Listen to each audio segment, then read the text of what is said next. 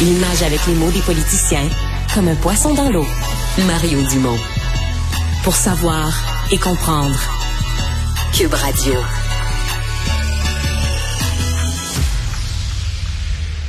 Ce sont des subventions vraiment énormes qui ont été données en Ontario. Ben, au Québec, on fait des choses semblables dans l'industrie des batteries. Euh, on pense que c'est le futur de l'automobile et donc les gouvernements euh, veulent, en compétition avec les États-Unis, avec d'autres juridictions, veulent que les entreprises s'établissent ici. De loin, la plus grosse, là, euh, c'est l'usine de Stellantis Volkswagen en Ontario. ce sont des, des projets, on dit les subventions totales à ces projets atteignent, tenez-vous bien, là, 20 28 milliards de dollars. Mais il y a le directeur parlementaire du budget à Ottawa qui s'est penché sur, euh, ben, est-ce que les contribuables ont une chance de rentrer dans leur argent? Si oui, dans un délai moyennement raisonnable.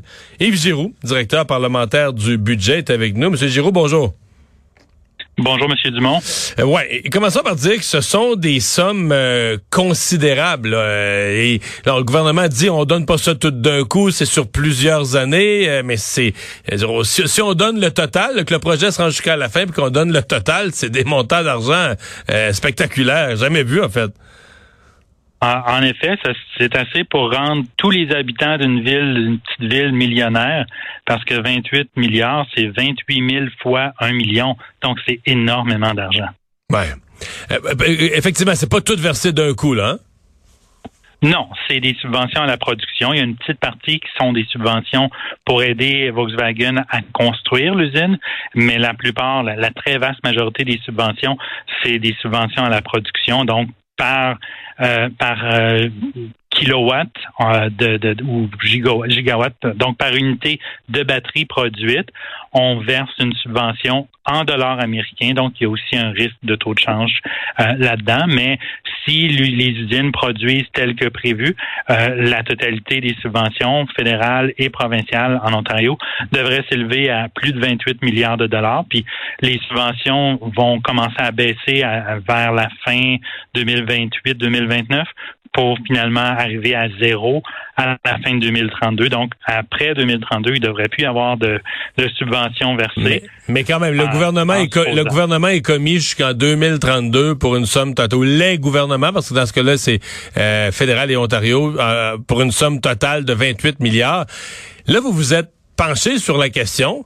Est-ce que les contribuables vont rentrer dans leur argent? Est-ce que les contribuables vont rentrer dans leur argent dans un délai un tant soit peu euh, raisonnable. Exactement, parce que lorsque les annonces de subventions ont été faites, le premier ministre et le ministre Champagne ont tous deux dit que cette, euh, cette dépense-là du gouvernement euh, serait remboursée par les rentrées fiscales additionnelles en moins de cinq ans. Puis, étant assez familier avec les chiffres, étant donné ce que j'ai fait dans ma carrière, ça m'a paru très, très surprenant. Donc, on a décidé de se pencher et puis de creuser ça davantage. Puis, on est arrivé à la conclusion que ça serait probablement beaucoup plus long que ça. Ça serait plutôt du genre de 20 ans si on considère les rentrées fiscales que les gouvernements de l'Ontario et du Canada vont recueillir avec les retombées de la de, des deux usines.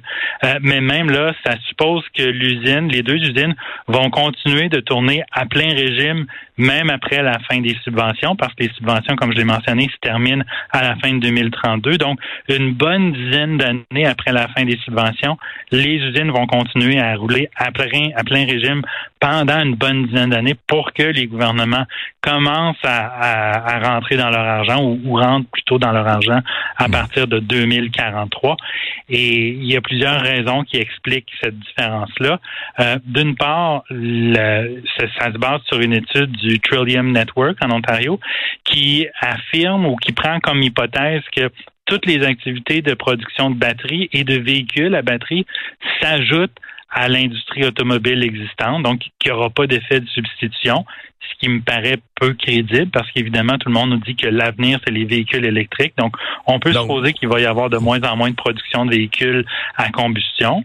Qui sont produits, il, y en a pas mal en Ontario, là, des usines de GM et autres. Là. Vous êtes, faut, faut compter qu'il y aura un ralentissement de l'autre de ce côté-là. Exactement. Il va y avoir moins de véhicules à essence, présumément, si euh, les véhicules électriques sont l'avenir. Donc, déjà là, ça nous paraît très optimiste de penser que ça s'ajouterait à tout ce qui est produit comme véhicule à, essence au Canada.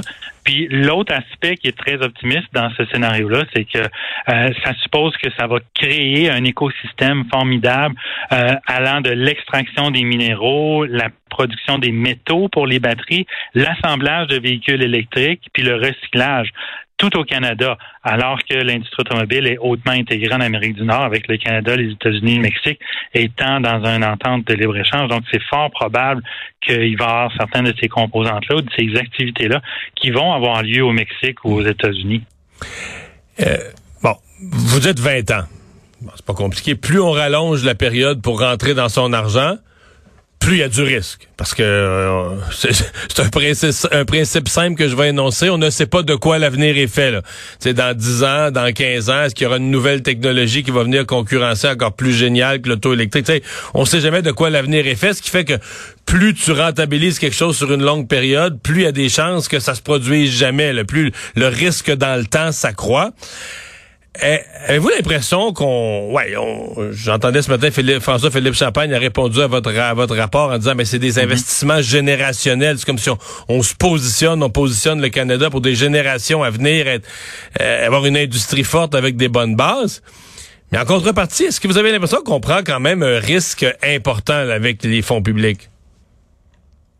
C'est en effet un risque très important parce qu'on donne des subventions impressionnantes à deux compagnies. Donc, on met tous nos œufs, nos œufs financiers dans ce cas-là, dans deux petits paniers ou deux gros paniers plutôt, Volkswagen et Stellantis, mais il n'y a rien qui nous garantit que toutes les retombées qui, sont qui sont considérés ou espérés par le gouvernement vont éventuellement se réaliser au Canada en raison notamment du fait qu'on est très très intégré les, deux économies, les trois économies en fait, surtout pour le marché de l'automobile.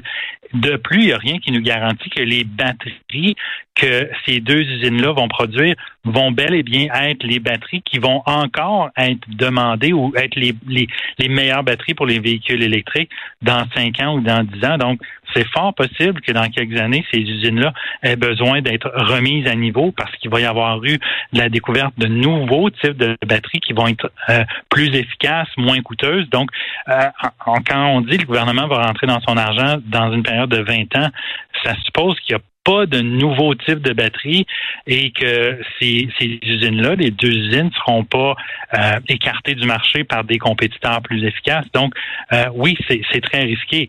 D'un autre côté, il y a aussi un risque à rien faire, et c'est ça, c'est l'argument du gouvernement. Si on n'embarque pas dans le train, on risque de le regarder passer, puis d'autres vont en profiter. Oui, effectivement. Ben voilà, ben c'est très très intéressant euh, d'entendre quand même, parce qu'on voit passer ces gros chiffres-là, puis maintenant on se pose des questions fondamentales. C'est intéressant d'entendre quels sont les, tenants et aboutissants. Yves Giroux, merci d'avoir été avec nous. Monsieur Giroux est le directeur parlementaire du budget à Ottawa.